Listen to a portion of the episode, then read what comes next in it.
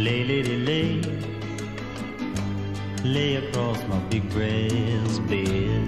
Olá, boa noite, pessoas de Braga, de Nova York, de arredores, de todos os sítios onde nos estão a ouvir, que eu sei, nós sabemos que são muitos, nós temos visto as estatísticas e sabemos que vocês são aos magotes, que anseiam todas as semanas por este momento. E este, esta semana trazemos um momento que será cultural. Não será pseudo-intelectual, mas será cultural. O que é que nós nos lembramos?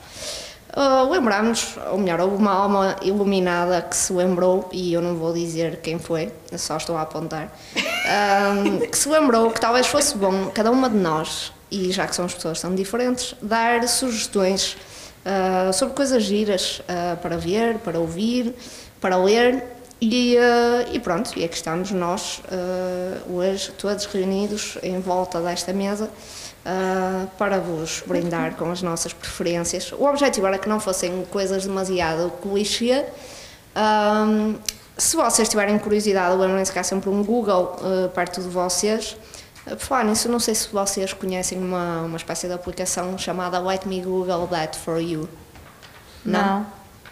A Ana conhece, porque eu já lhe fiz isso algumas vezes. Quando te perguntam alguma coisa, e as pessoas podem ir ao Google, não é? Ainda está sempre a fazer perguntas. E então tu mandas para essa. Não? Já conhecias, Ok. Helena?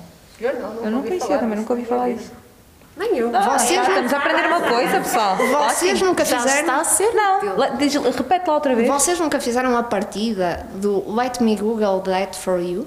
A ninguém? Não, não. Então é Olha, assim, eu vou-vos explicar. Estás muito Estão todos nós, muito todos moderna. nós temos um amigo que está sempre a fazer perguntas que podia pôr no Google, em vez de nos perguntar a nós, perguntas que às vezes são assim um bocado pois. parvas. Vá, estão a ver? É assim, eu tenho um amigo que eu pagava para ele ir ao Google antes de falar. É pronto! Sabes o que é que fazes? Vais a essa aplicação. Adérito, beijinho, adoro. Eu ia dizer, diz o nome, diz.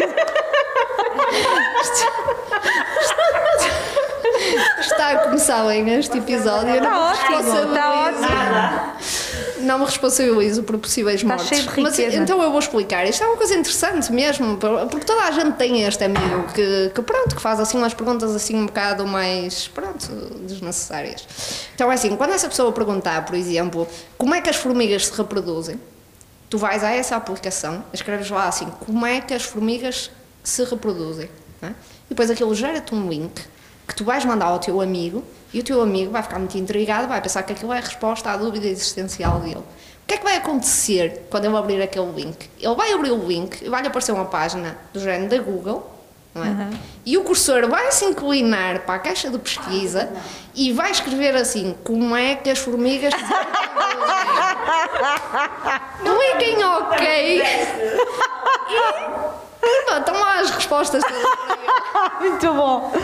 Muito Portanto- bom. Já, para o caso de não estar bem a perceber como é que se faz uma pesquisa no. Google, não é verdade? Nada como ter essa aplicação para saber. Não, pronto. Depois deste momento pedagógico, Posso usar nas aulas? olha, eu acho que é uma boa ideia. Oh, professora, o que é que é uma carta de foral? É Let isso. me Google that for you. É isso. E é que a pessoa percebe, percebe a dica, percebe mesmo, e depois dificilmente volta a fazer assim perguntas desnecessárias. Vá. É uma ajuda para a vida dela, sempre. É, sem dúvida. Vale a pena pensar Bora nisto. pessoal, todos a ter essa aplicação. Foi, foi Ok. uma das minhas sugestões Go, go, go. eh, para hoje. E portanto, eu pedi aqui às minhas amigas e colegas, eh, queridas e fofinhas, que hum, neste episódio trouxessem uma recomendação de um livro, um filme e uma música. ah, para animar as vossas tardes ou noites eh, solitárias ou não. Eh, e portanto, a primeira pessoa de quem eu gostaria de ouvir essas sugestões é a Cândida! Estás a gozar, a sério? Sim, és tu. Pronto, hum, a minha sugestão de filme, ah, lembrei-me porque no outro dia até estava a falar com a Helena. Disse, Helena, já viste aquele filme? Ela, não, não sou total, não vi esse filme. Eu, pronto, olha, então vai ser mesmo esse que, que vou sugerir hum, no, no episódio da, da, da, da Flávia.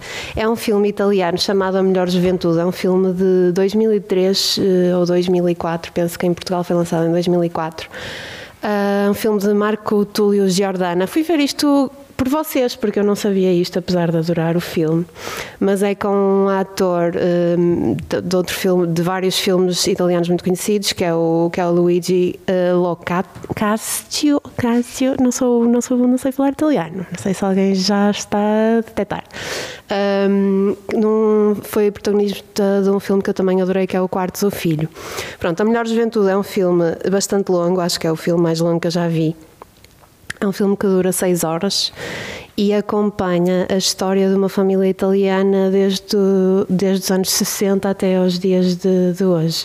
E a cara que vocês fizeram foi exatamente a cara que eu fiz quando me ofereceram ah, esse filme. Foi um senhor, um senhor que, eu, que eu conheci um dia, ele ouviu-me dizer qualquer coisa e no dia a seguir veio ter comigo e deu-me este filme em DVD e disse: Olha, acho que vais adorar ah, ver, ver este filme. Tem é seis horas. E eu, ei, eu nunca vou, vou ter paciência.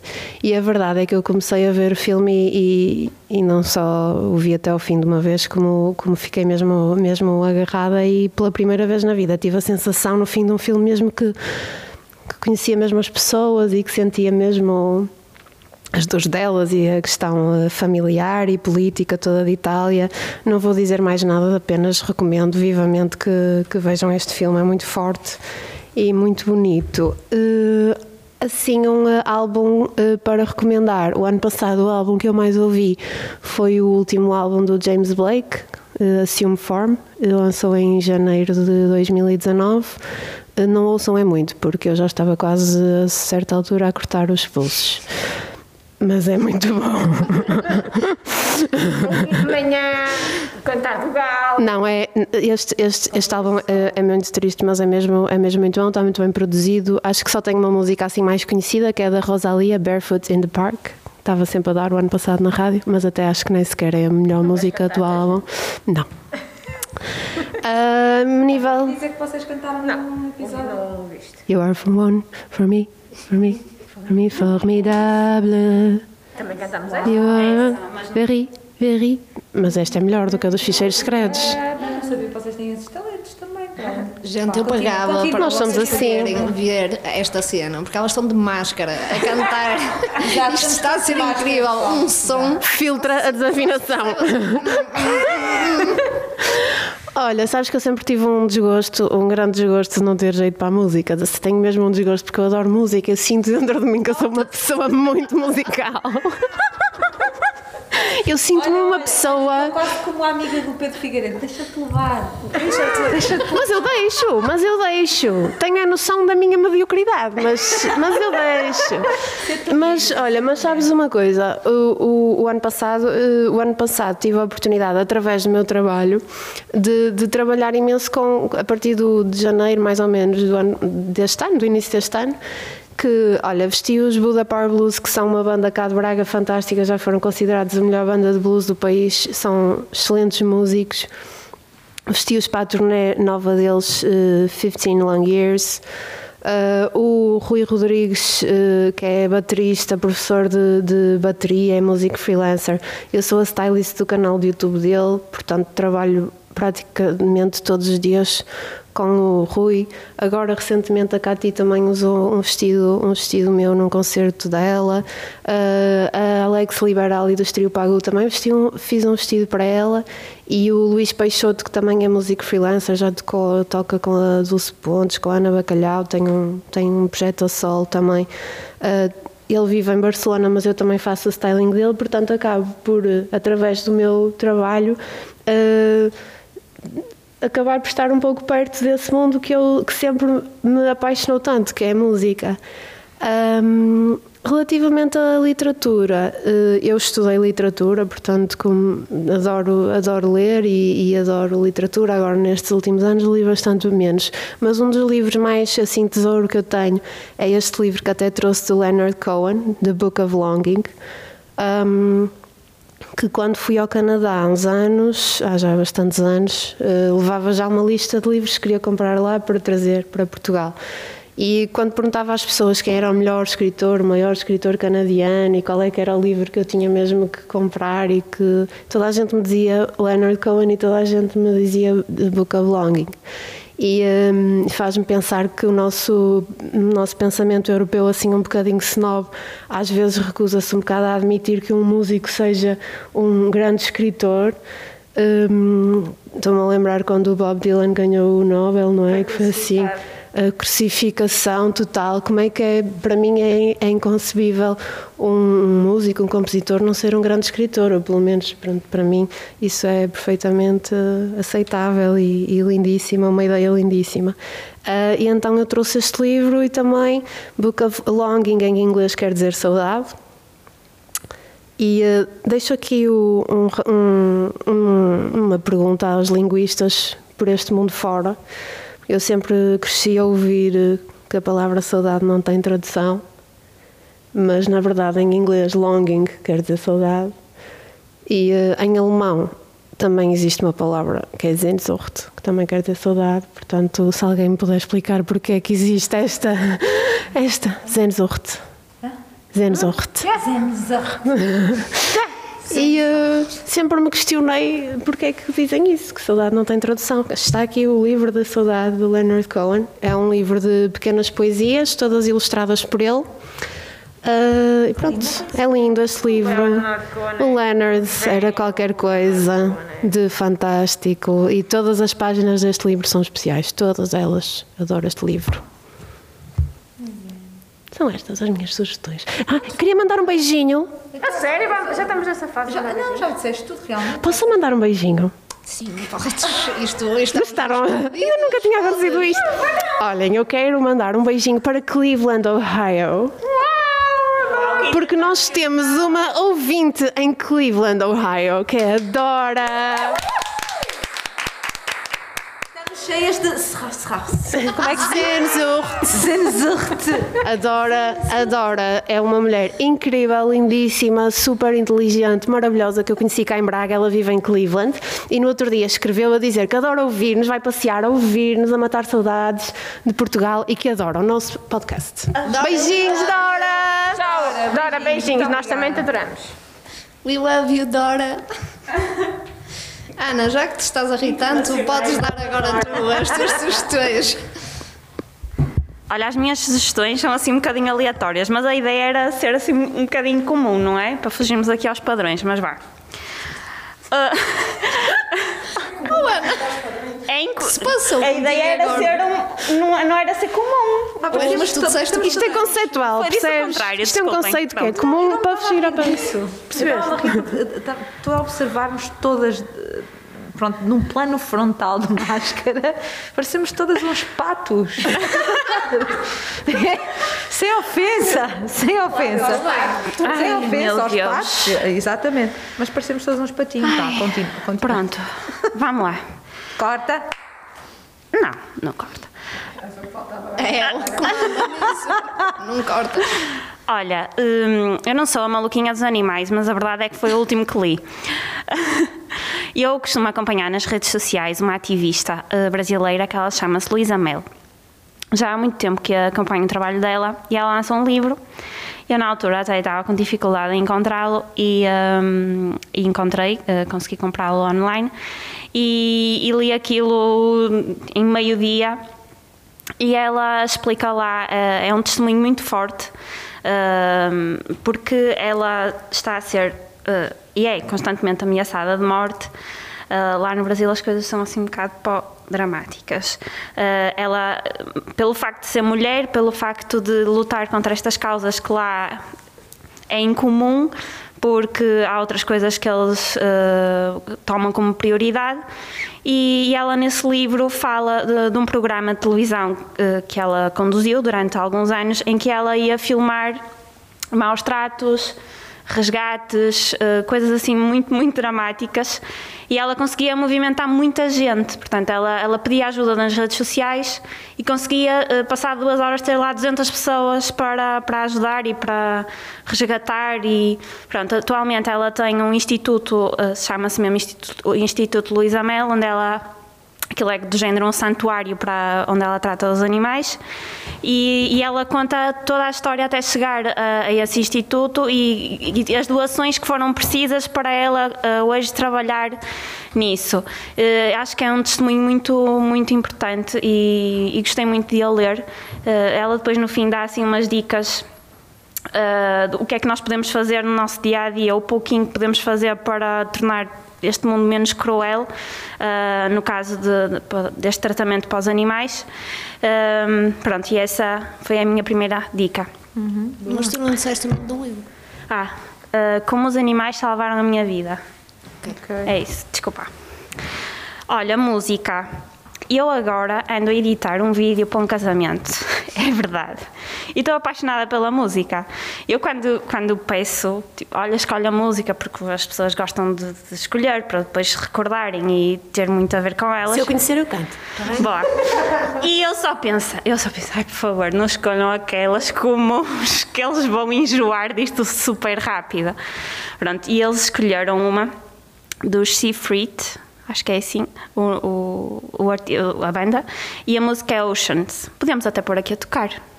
Sim. Não é? Sim. E... que engraçado. Estão? Estão, estão a ouvir. E olha, eu estou neste clima romântico, ando a ouvir o álbum de, deles todo, que se chama Tell Me It's Real.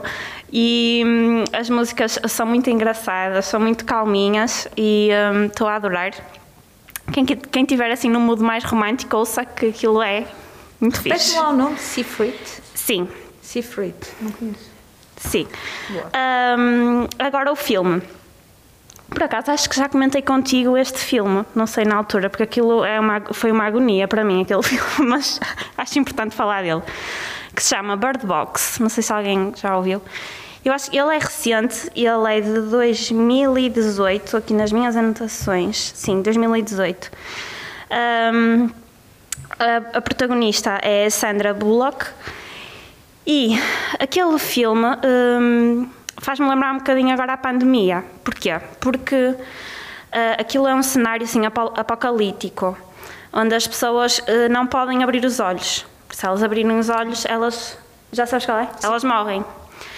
Há uma força invisível que passa por ti. Ah, eu vi esse filme. Sabes? E, e aquilo faz-me lembrar um bocadinho agora as nossas máscaras, não sei porquê. Hum, tipo, é, passas, aquilo... passas da venda para, para, para a máscara e, e faz-me lembrar um bocadinho isso. E uh, olho, olho para esse filme, feito em 2018, e penso, meu Deus, até parece que estavam a adivinhar. Sim, é horrível. A adivinhar. Aquele filme é uma agonia do princípio ao fim.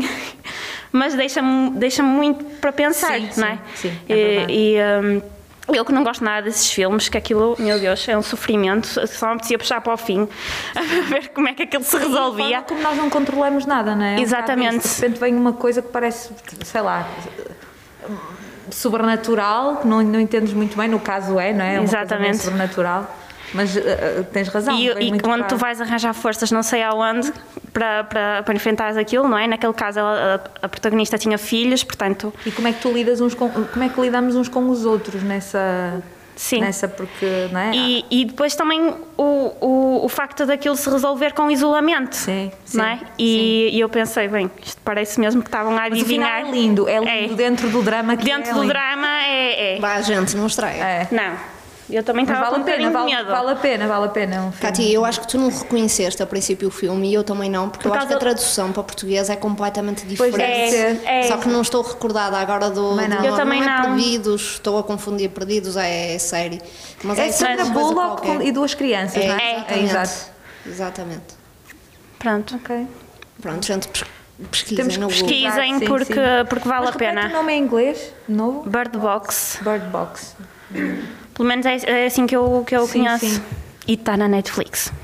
Boa. Portanto, Cátia,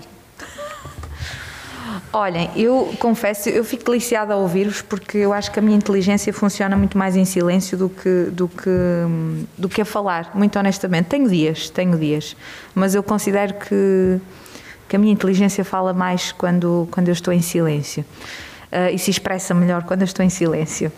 Ahm, estou quase tão filósofa quanto o nosso Pedro, Pedro Figueiredo. E é assim, eh, a semana passada, exato. exatamente. Mas o- Pedro o, Pedro está está, sempre entre nós. momento. O, se- o Pedro está sempre entre nós, não é? Mas isto para vos dizer o quê? Qual é a minha sugestão de livro? Olha, eu não pensei muito, fui muito intuitiva. Clarice Lispector é, é a minha escritora de, assim, eu sou completamente apaixonada pela Clarice.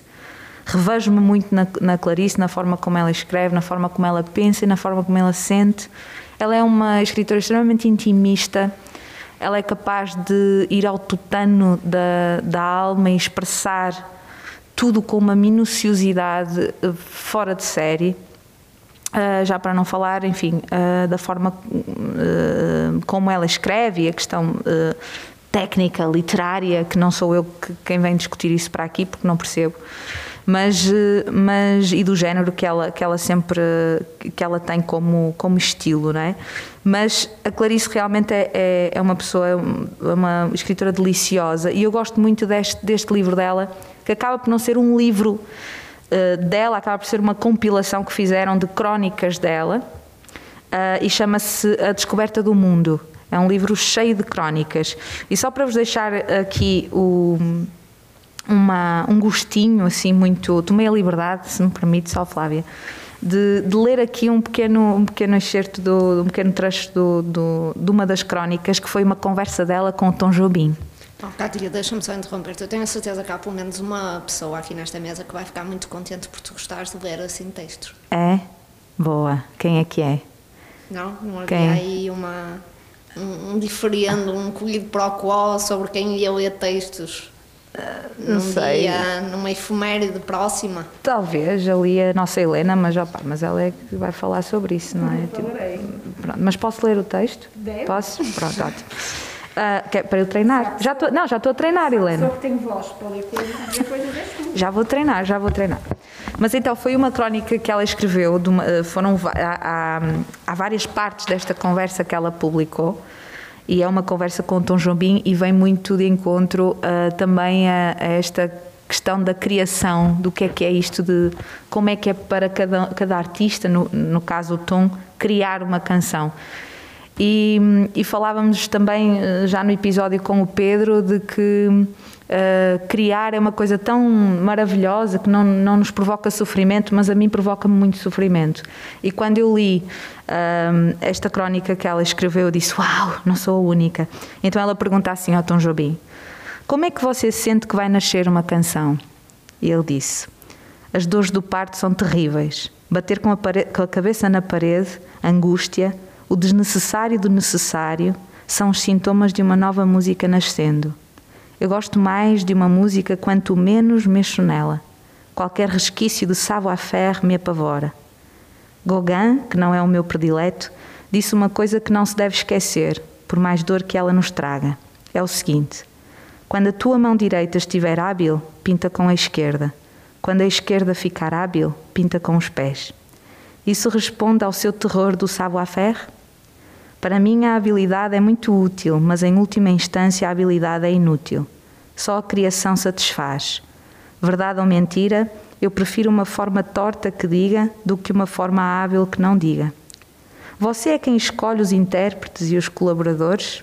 E ele continua: Quando posso escolher intérpretes, escolho. Mas a vida veio muito depressa. Gosto de colaborar com quem eu amo. Vinícius, Chico Buarque, João Gilberto, Newton Mendonça, etc. E você? perguntou Tom à Clarice. Faz parte da minha profissão estar mesmo sempre sozinha, sem intérpretes e sem colaboradores.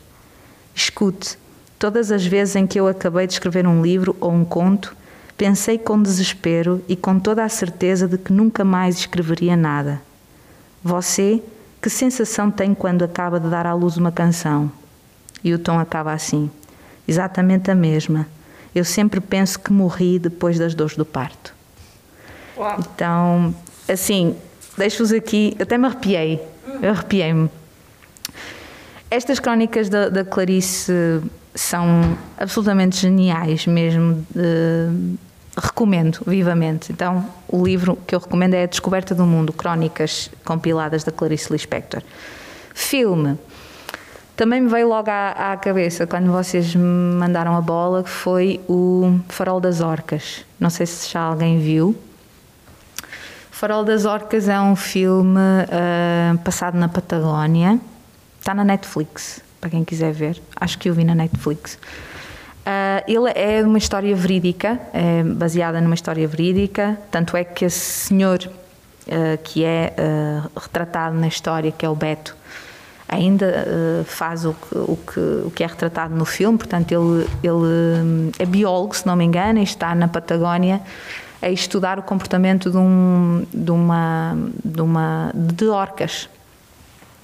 Uh, e entretanto ele está a estudar uh, também uh, e desenvolve uma relação muito sentimental com as orcas.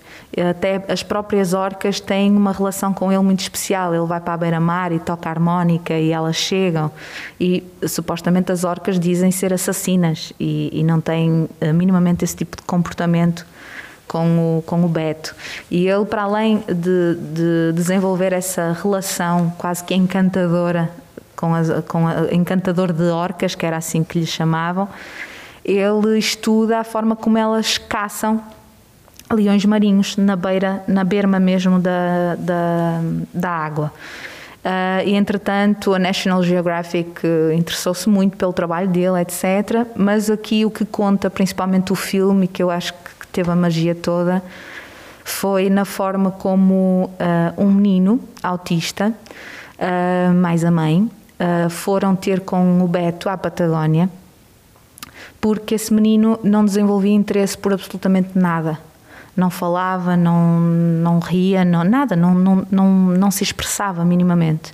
E a única coisa que fazia com que o menino se expressasse era quando ele via documentários sobre orcas. Então a mãe, como soube desse trabalho do Beto um, lá na Patagónia, ela decidiu ir para lá, porque era a única forma que ela achava que iria ter para tentar não perder as esperanças em relação ao filho. E assim foi. Foi um, é um filme com umas paisagens inóspitas, um, que é retratado de uma forma muito sequencial, muito lenta, precisamente para nós sentirmos o quão é o trabalho do dia, o trabalho do dia a dia, o, o esforço, o desafio de, de, nos entregarmos a algo.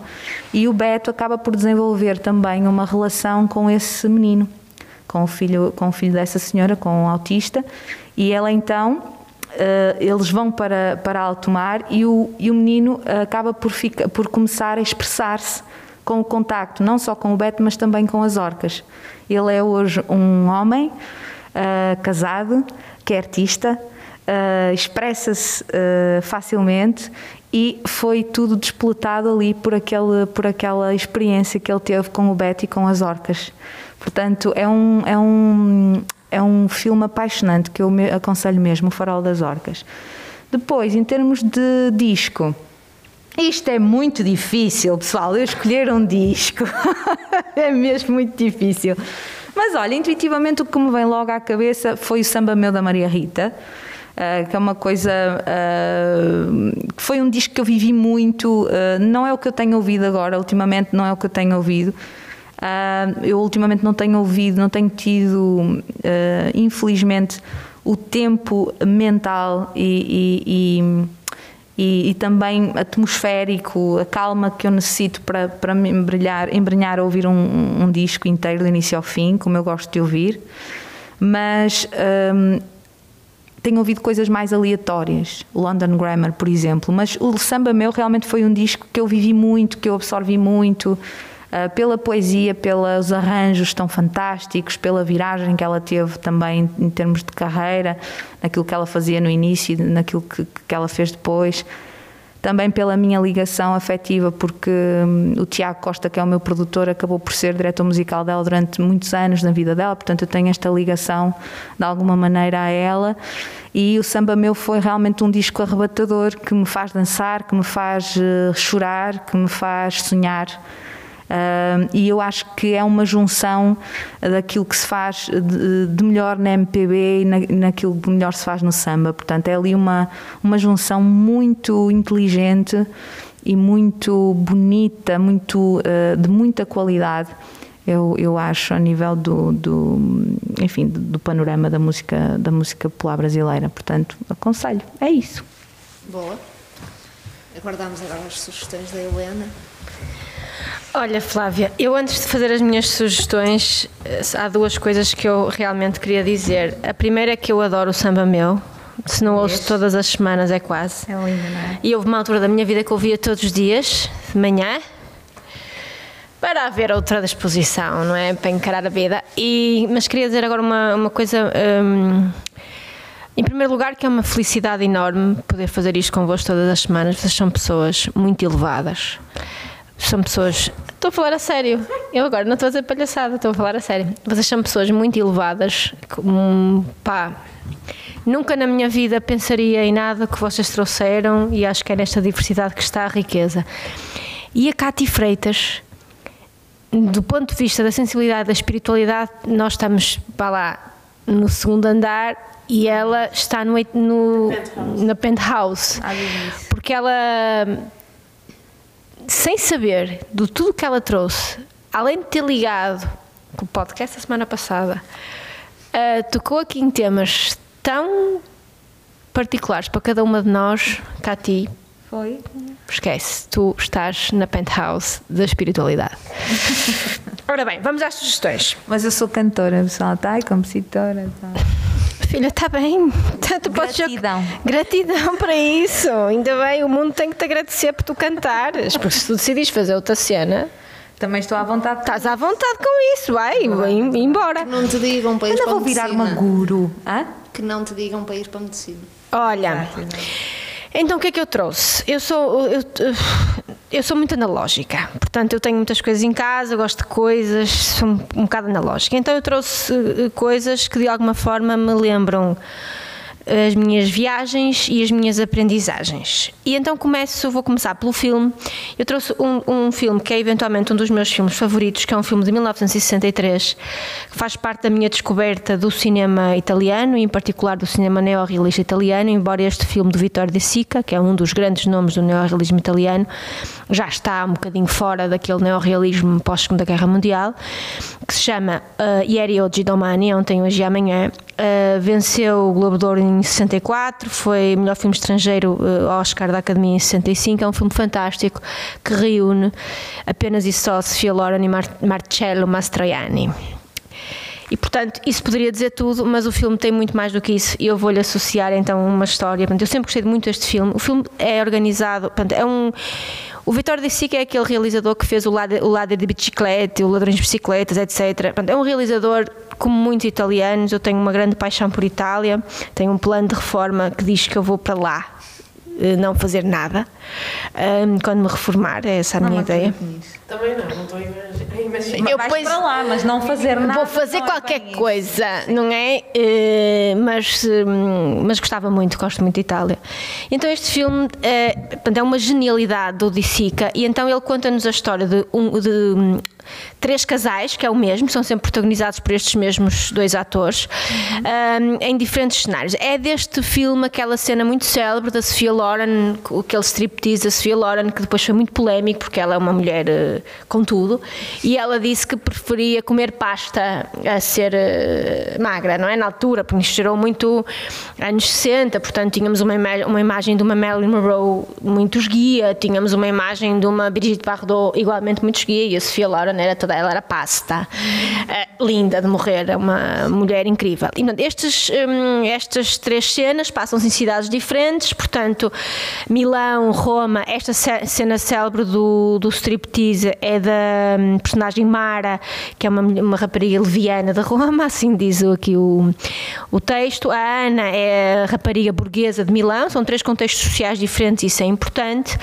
E, a minha cena preferida é a cena da Adelina com Marcello, sempre, eh, em Nápoles. Portanto, esta cena em Nápoles, eh, portanto, conta-nos a história de uma contrabandista de tabaco que é a Adelina, e do seu marido, Mar- que é uma personagem feita por Mar- Marcello Mastroianni. Então há uma lei, há uma, há uma lei que diz que se a mulher estiver grávida eh, ou em período de amamentação, não pode ser presa. E pronto, ela é contrabandista de tabaco. Ah, e então, cada vez que a polícia vai lá à casa e, e há um aviso, dá um aviso, imagina a polícia vai lá à casa, dá um aviso, aquilo tem X tempo, mal acaba o aviso, ela timba engravida. E aqui eles têm, são pobres, pronto, são de uma condição social hum, baixa, moram hum, numa, numa uma casinha muito pequena, todos juntos, com a criançada toda, numa escada, ao cimo de uma escadaria, quem sobe o Porto de Nápoles, não é? E portanto, e há aqui, está aqui um momento clímax nesta relação, que é quando ele começa a ficar cansado. Porque ela não é só os filhos que, quer, que, não fazem, que não param de fazer barulho, é que ela quer sempre fruta. E o rapaz começa a ficar cansado, começa a entrar em, em esgotamento porque não consegue dormir por causa da canalha e não consegue ter paz porque ela tem que engravidar para não ser presa. Pá, isto é uma paródia é italiana do melhor que há. E eu conheço relativamente bem a Itália, nunca tinha ido a Nápoles e o ano passado até antes do lançamento do meu primeiro livro, estive em Nápoles com um dos meus melhores amigos, com o João, e então, hum, nessa viagem a Nápoles, eu, eu pus o cartaz, imprimi, cada lógica, imprimi, pus o cartaz do filme, de uma foto do filme com a escadaria de Nápoles, no meu telemóvel e disse, João, eu tenho que encontrar esta escadaria em Nápoles. Pronto, ok. Pai, nós fizemos uma via, estavam- apanhamos 46 graus em Nápoles, saímos na estação, depois fomos a ver o- a maior exposição sempre do Caravaggio, que era no ponto mais alto da cidade, e depois descemos tudo a pé, andamos sempre a pé, sem mapa, sem nada, completamente em liberdade de estar a apanhar calor, a comer pizza e a beber. eh, eh, uma coisa que eles chamam, agora falhou-me o nome, que eles fazem com, com muito, muito gelo, já, que é tipo calipo, mas não é. Pronto. A nossa vida álcool? Não, não, não tem. Não bebemos álcool. Só depois à noite. Essa história não vou contar aqui hoje. Pronto. Eh, e então andamos todo dia naquilo e eu há há um momento que vou assim a passar num sítio e aquilo tinha um elevador panorâmico para um bairro assim muito típico e digo, eu estou a sentir que é ali que está a escadaria, porque eu vi o Porto e é ali. E vai, ele está bem. Pronto, descemos aquela Tens cena. aquele som, aquele som do mistério. Pronto, descemos a cena, começo eu com o cartaz no telemóvel a perguntar aos senhores todos eh, em Nápoles. Nápoles importa dizer, fazendo aqui um parênteses, Itália tem, é um país que tem uma grande concentração de gostosos. tem. Nápoles, mais, não é? Qual é a tua perspectiva acerca de gostoso? Define-me. Sou muito gostoso. liberal nesse aspecto. Opá, mas tem, ao nível da gente bonita, com bom ar, eh, sabes? Safaste, safaste bem. safaste. Não é?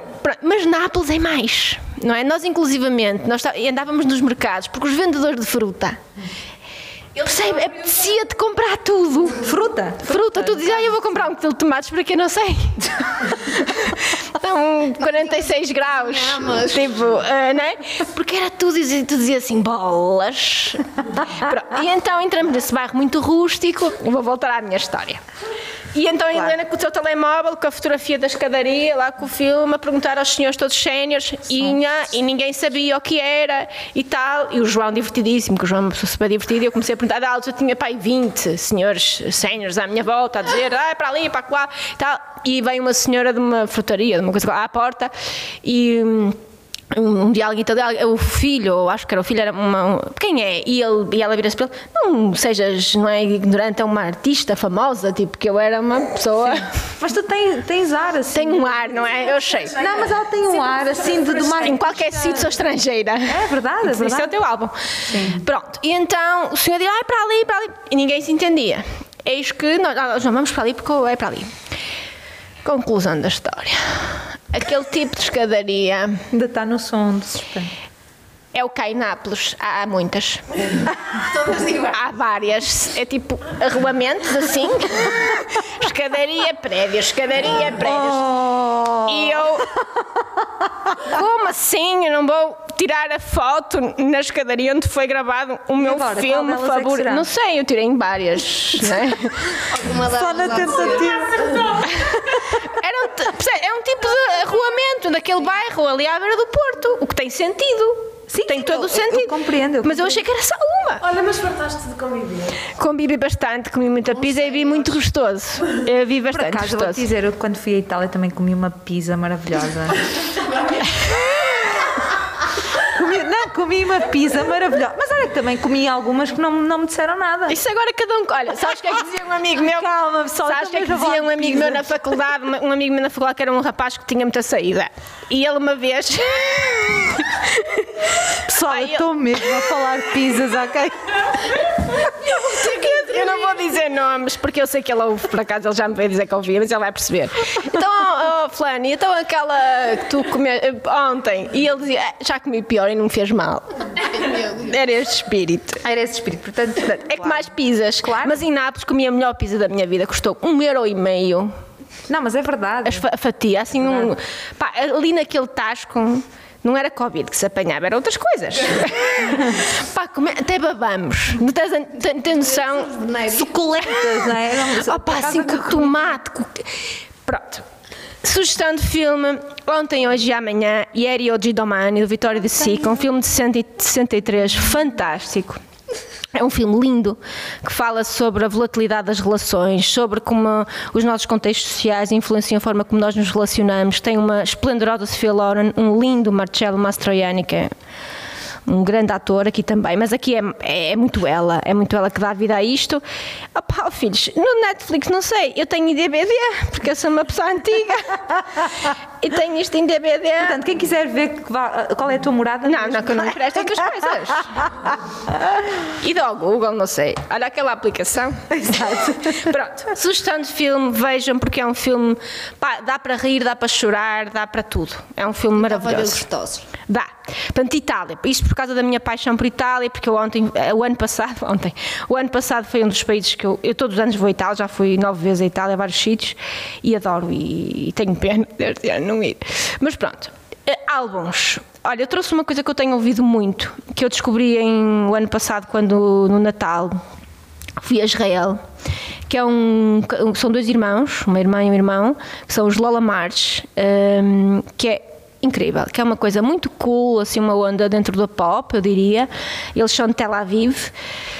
Pá, tem músicas, tenho ouvido isto, tenho os dois álbuns deles, ah, tenho ouvido este álbum, este álbum é deste ano e já o mandei vir durante a pandemia, mas descobri-os na altura ahm, quando estava em, quando fui a Israel e quando estava em Tel Aviv. Os Lola March são, é uma cena muito cool, ela tem uma voz muito fixe, é muito, tem letras muito bonitas, apesar de ser uma coisa cool, ah, no sentido de não, não ser pesado e até ser um bocadinho próximo da pop, também tem a ver com muitas descobertas que eu fiz nos últimos tempos de me abrir. Eu só gostava de música de pessoas mortas e agora já ouço vivos, que é uma grande vitória para mim. em breve no cinema também chegaremos a esse ponto, mas para já ainda não. Eh, e portanto, deixo-vos esta sugestão dos Lola Mars. O álbum que eu trouxe é este álbum de 2020, que é o Someday Tomorrow, May, Tomorrow Maybe e que é, é muito isto. Tem, e convido-vos a ouvir, metam no YouTube Only for a Moment, que é uma música que o videocli- há dois videoclipes, há um que é gravado num barco, mas há um que é o original, que são eles, ah, ah, os dois irmãos, a jogar ping-pong, que a música é o som do jogo, ao ritmo do jogo de ping-pong. um vídeo com o meu irmão a jogar ping-pong. Em Itália. Esta moça quer uma carreira na música, ela quer. e ela está a forçar. Se Cândida. Posso dizer uma coisa? Podes. Eu, tô, eu, eu resumi muito as minhas sugestões. Então, eu dei um super síndrome do impostor neste episódio do- das sugestões. Aquela coisa de Marcelo Rebelo, somos todos Marcelo Rebelo de Souza hoje, não é? Hashtag um somos todos bocadinho, Marcelo Rebelo de Sousa. Marcelo, um bocadinho Marcelose. Mas tu achas que, que resumiste muito? Eu também acho que. Não, é porque vocês não vos dá. Eu vou resumir Agora, agora, só uma pergunta. Honestamente, vocês não vos dá assim um bocadinho de síndrome do impostor às vezes no podcast de nós estarmos a ser muito tutólogas? Nunca. A ti não. a ti não, mas aquela sensação de nem sempre eu própria sou da minha própria opinião no dia a seguir. Eu sou gêmeos. Pronto, eu sou gêmeos, esquece. Isto dá-me muito. Pensei, pensei que vo- vocês também, não é? Ótimo, claro. Não, Olha, sabes uma coisa? percebo o que tu dizes, mas isso é. Isso é Sabes uma coisa? Fernando humanos. Pessoa para ti. Isso é sermos humanos. Fernando Pessoa para ti. Desassossego. ascendente em gêmeos, o Fernando. Claro, não sei nada de signos, mas eh, acho que faz sentido. Vale a pena pensar nisto. Literatura.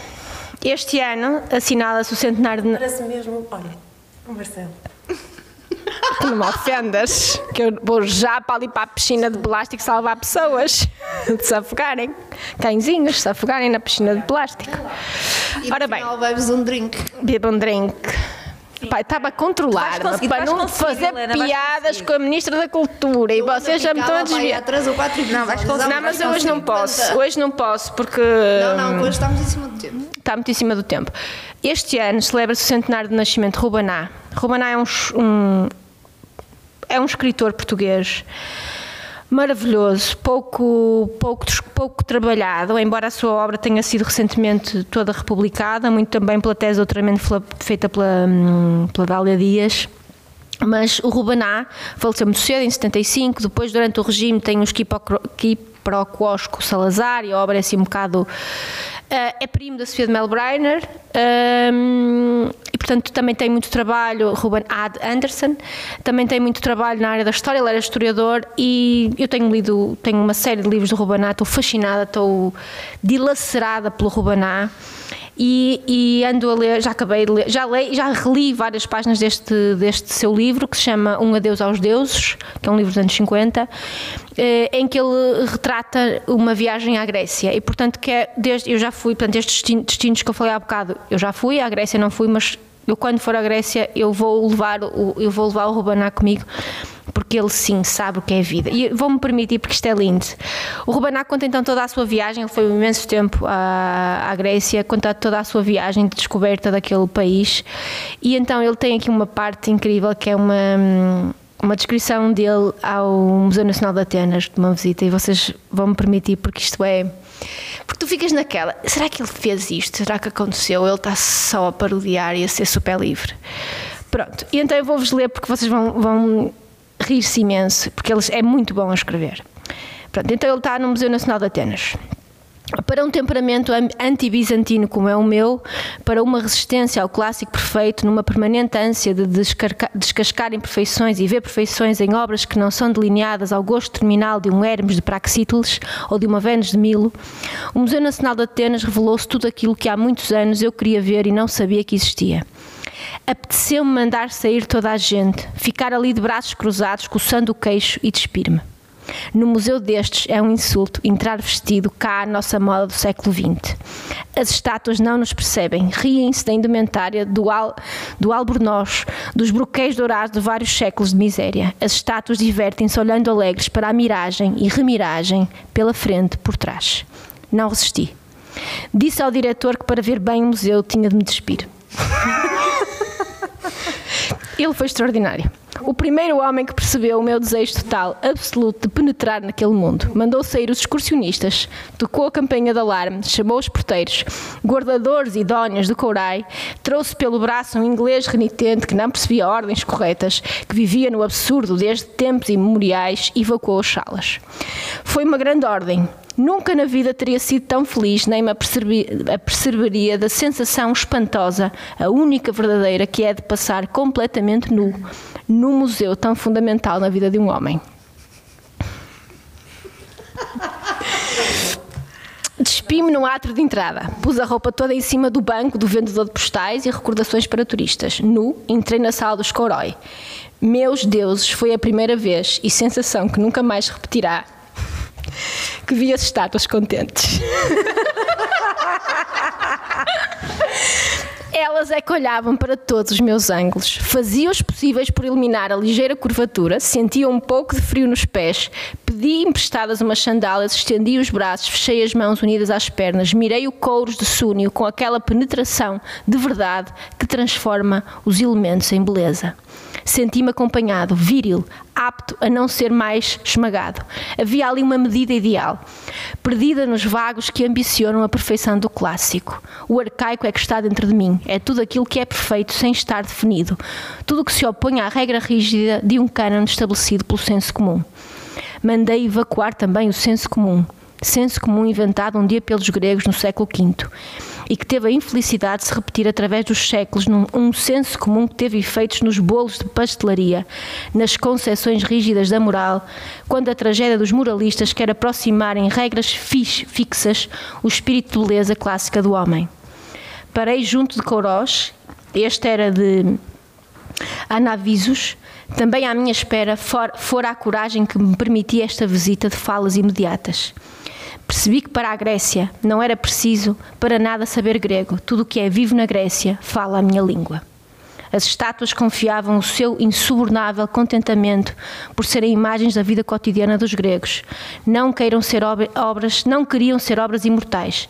Queriam viver-se ao contacto de quem as aprecia como homens, como pessoas, como cidadãos da polis. E vai por ali afora. Mas isto é lindo. Ou seja, resumindo e concluindo, vais querer entrar no ano quando fores à Grécia? Estou a pensar bem nisso. Ok. Foi É uma pessoa. É uma pessoa que estava lá, ele não descreve. Mas isto, pá, tu ficas na dúvida. Pá, Mas será que isso aconteceu mesmo, não é? É isso, porque tu lês o livro todo e as descrições são tão reais da coisa que ele comeu, de que ele bebeu, das pessoas. a descrição que ele faz dos turistas de todos os outros países é de bradar aos céus, não é? Porque ele era hum, sabia inglês, era uma pessoa no seu tempo das poucas que sabia inglês, foi professor de história em Inglaterra, portanto ele apanhava tudo. E é engraçado que a Sofia de Melbrainer também adorava a Grécia.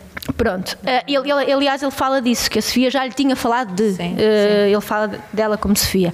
Portanto, aconselho-vos, Rubaná, este bem. ano assinala-se o seu centenário, nasceu em 1920. Um adeus aos deuses. É um livro fantástico, divertido, bem escrito. Cati, pode-se espirrar. Estou aqui a Agora um espirro de Cati Freitas. Em direto. Não, t- Estou-me a segurar, gente. Não vai sair, não, Não. vai sair. Estamos Helena, todos de Só máscara. falhaste numa coisa aí, Que é o quê? é, tu devias ter dito primeiro, pelo menos para as pessoas que estão aqui, que são absolutamente, não sei, magéticas, devias ter dito primeiro se o Rubaná é gostoso ou se não é. Olha, Uma pelas pessoa ficar- fotografias que eu vi de Rubaná, No teu conceito de gosto. Aliás, conheci a família de Rubaná porque houve uma comemoração do centenário de nascimento São dele em Cerveira. Rubaná era um homem. frase do teu amigo. Rubaná era um homem interessante. Eu acho que devia ser um homem super interessante. Uma pessoa que escreve assim só pode ser, eh, até pode ser, eh, sei lá, gordo e baixo e Sim, ter pelos nas costas. É diferente imaginar uma pessoa fisicamente interessante a despir-se no meio do museu de Atenas e uma pessoa cheia de. Não era, tinha, tinha bom porte, tinha bom porte. Para as estátuas terem ficado Contente. contentes a olhar Vamos para ele, com que- certeza que, deve ter Uma, sido uma estátua é, um, é seletiva. Uma estátua é uma coisa seletiva, diria eu. Já viste uma estátua não grega? Se, não se move assim com Verdade. tanta facilidade. Há padrões. Vai, Flávia. Ora, eu vou sintetizar muito, porque nós estamos mesmo em cima do tempo. E, eh, Sério? E o objetivo, sim. Já passou. Estamos numa hora de gravação. A sério? acontece? Nunca aconteceu, nunca nunca. ultrapassamos. E portanto, como eu sou. O meu marido ainda há bocado me dizia que eu que sou uma estressada com os horários e sou, sou mesmo. E causa-me espécie não, não se cumprir horários e pronto. E não, não quero ficar Sabes que as pessoas podem lá em Não, casa daqui a podem fazer Flávia vai estar a pausa. falar com aqueles anúncios da, da Sabes que as pessoas lá em casa rádio. podem fazer pausa e ouvir mais tarde. Eu sei, é isso! Não é? As minhas sugestões são. Pronto, ok.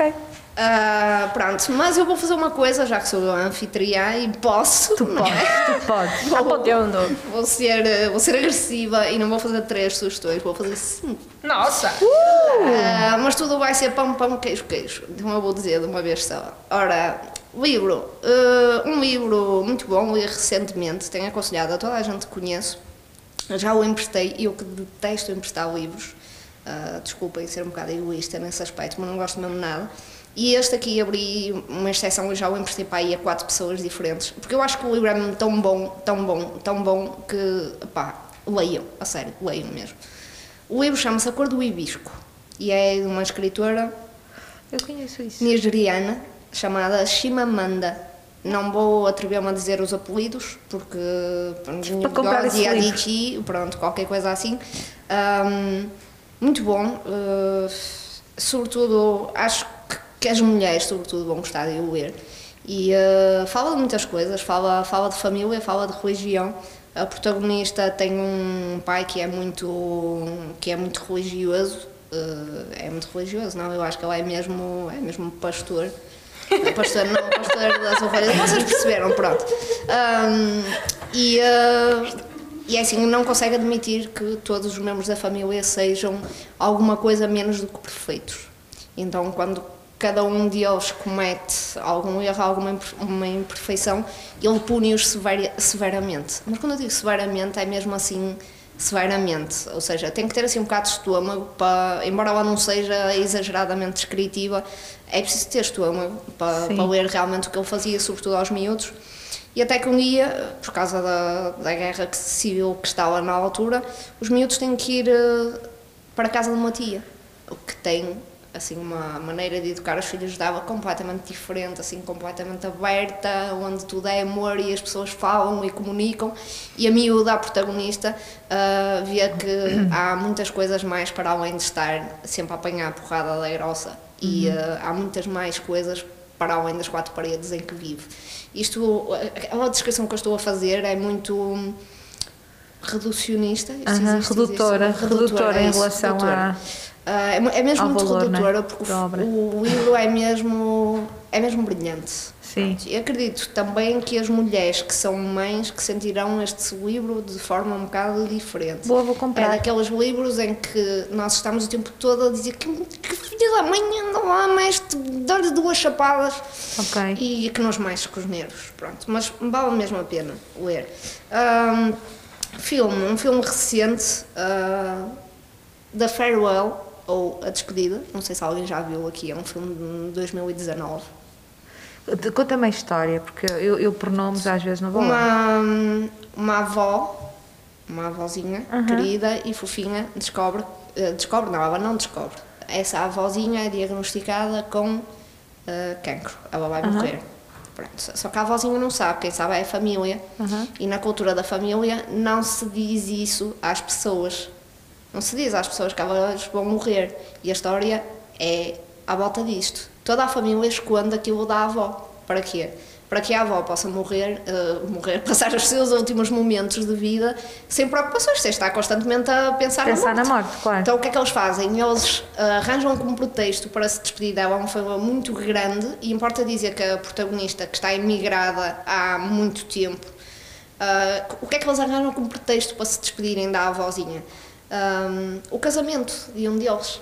Eles basicamente fabricam um casamento para poderem fazer uma grande festa onde esteja a avózinha e para todos se poderem despedir dela.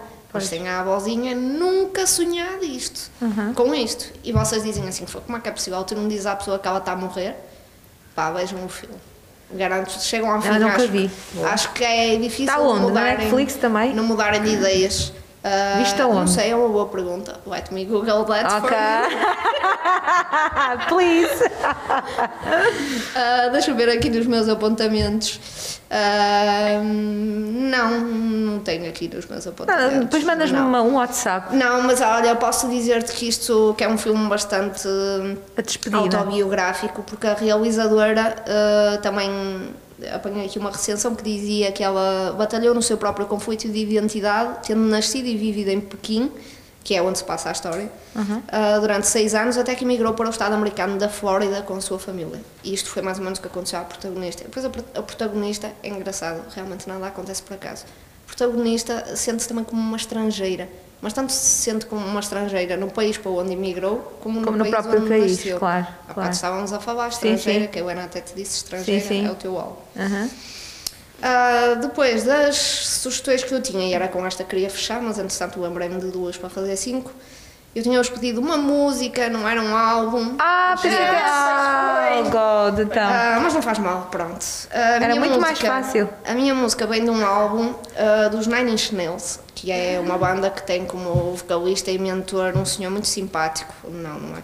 Chamado Trent Reznor, ah, que para mim é um gênio. Isto sai um bocadinho fora da minha linha de conforto, eu só comecei a gostar de Nine Inch Nails quando conheci o meu marido música assim um bocado eletrónica a mais para o meu gosto, num... mas é muito bom. Estão a ver aquela música que toda a gente conhece, do Johnny Cash, uh, Hurt, pronto, dou-vos uma novidade, gente, não é do Johnny Cash, ok? É dos Nine Inch Nails e do Google, Ah, não é do olha. Johnny Cash.